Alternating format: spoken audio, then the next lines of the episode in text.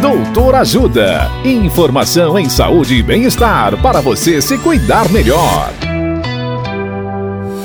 Nesta edição do Doutor Ajuda, vamos saber mais sobre infarto. A médica cardiologista doutora Tatiana Torres Leal conta quais são os sintomas e o tratamento do infarto. Olá, ouvintes!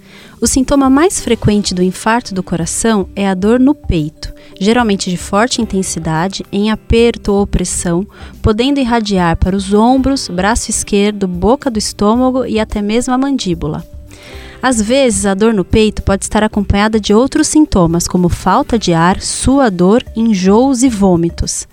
Nessa situação, a pessoa deve procurar o pronto-socorro imediatamente. Isso é um caso de emergência com risco de morte.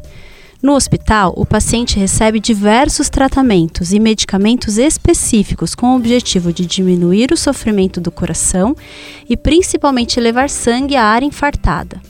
Na maioria das vezes, faz parte também do tratamento a desobstrução da artéria entupida, com medicamentos que dissolvem o coágulo de sangue ou através do cateterismo cardíaco e da angioplastia.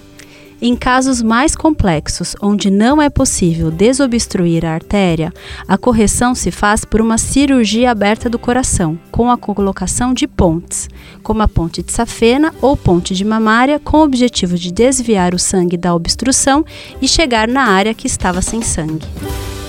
Dicas de saúde sobre os mais variados temas você encontra no canal Doutor Ajuda no YouTube.